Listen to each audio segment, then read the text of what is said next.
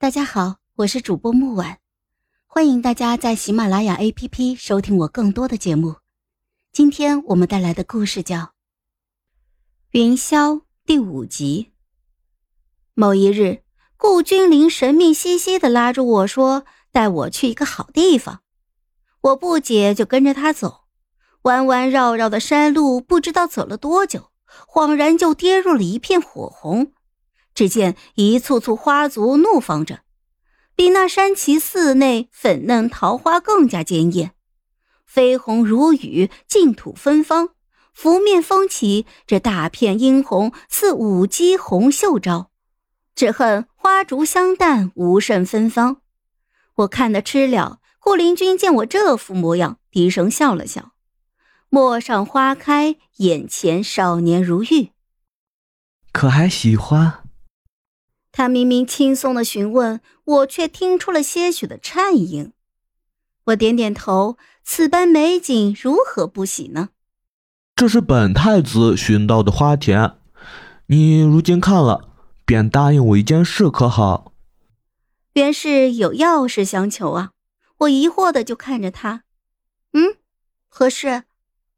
我见他张了张口，嘴唇翕动，面色绯红，可这说出来的话却细若蚊蝇。月儿姑娘对孤有救命之恩，他日孤娶你，与你泼天富贵如何？什么？我凑近了听，这个太子平日里大大咧咧的，直接爽快，怎么说个话像嗓子里卡了痰一样，话都说不利索了。没听清楚，算了。他忽然就恼怒了起来，抿着嘴不吐一字。我又不免翻了个白眼，哼，太子殿下，每次见着您，我这眼皮子总是翻个不停。还以为是什么要紧的事情呢。哎，也罢，他不愿意说，那我也不问就是了。好好说话，别阴阳怪气。他气急败坏，炸毛了起来。我洒然一笑，面前火红翻滚，春夏交替之际，暖阳和煦。他吸了气，旋即也爽朗的笑了起来。哎，话说回来，殿下前几日怎么同那样好脾气的小和尚就吵了起来呢？金口出的何等良言呀，连小佛子都能惹怒，可否传授我一二啊？近日。小和尚和顾君临彼此不给对方一个正眼，顾君临冷横的刻意，像是一个鼻息就要化成一个锤子，在小和尚那光溜溜的脑袋上来那么一下。小和尚也不是省油的灯，顾君临一贯以来挑食金贵的很，小和尚便吃素斋时一口三叹：“命农人心血，伟人践踏；命楚君不知百姓疾苦。”命世事无常，太子沦落如此，不阴不阳的嘲讽着。好好的替他做甚？到底还是没有攀谈下去。次日，我撺掇着小和尚来这花田，却见昨日的红潇潇，今日入目却仅剩绿尽了。风一吹，更显萧索。啊，奇了怪了！昨个儿来还见此处花烛屹立，哪里来的采花贼做这种缺德事儿？我回头看小和尚，他撑着惺忪的睡眼，被我这样风风火火的拉了过来，看这样的美景，竟是半点不气，反而是一副唯唯诺诺、受气小媳妇儿的样子。哦，不要紧的，不过是一些花花草草罢了。他温吞吞的拉住我的衣袖。身子摇摇晃晃，我不由得愧疚了起来。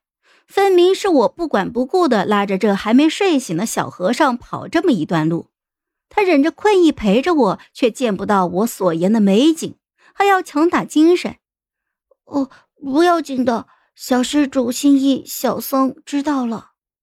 他好像很费劲的瞪大了双眼，轻轻的将拉我衣袖的手就放下，转而牵住了我的一只手。垂下眼眸，嗯，不过劳烦小施主带带路了，小僧实在是困得睁不开眼了。这一次是我站在山崎寺的门前看着小和尚了。施主，我要走了。小和尚瞧着有些伤感，向来温热的小手此刻冰凉。师傅要我下山修行几年，日后小施主到访，恕小僧不能轻迎了。咩咩，小羊似乎也察觉到了什么，眷恋的蹭了蹭他的手。劳烦小施主照看小僧的小羊羔了。我不解，对于他这劳什子修行很是疑惑，眉头就拧了起来。啊，修什么行啊？下什么山呀？他静静的看着我，唐突的伸出了手，在酷热下透着凉意的手抚上了我的额，好似想替我抚去皱起的眉头，开口却一如既往的柔和。小施主还是笑起来好看。远处的红霞倒映在他的脸上，平日里一挑逗就羞红脸的小和尚，在此刻却变得陌生了，浑身上下好似沐浴着佛缘。他逆着光同我并立，我们离得很近，可又恍若隔了一道人世和极乐的银河，离得很远很远。我为凡土中人，他自云间而来，这般缥缈距离感叫我心突突的就慌乱了起来。我没头没脑的问了一句：“嗯，那你还会回来吗？”他没有立刻回答，温玉般的手一点，轻轻指向我的身后：“青翠原野萋萋，满山桃枣凋，应郊夏木繁，一片林柚浩然。”待到山花浪漫时，到那个时候再见吧。额间的一抹清凉忽然就离去了。施主，小松走了。远处泉水潺潺，清润的话语被这层层山林萦绕，恰如环佩相撞的清脆。好了，本集故事就到这儿，我们下集见。记得订阅和点赞哦！如果你有喜欢的故事，也欢迎在留言区告诉我们。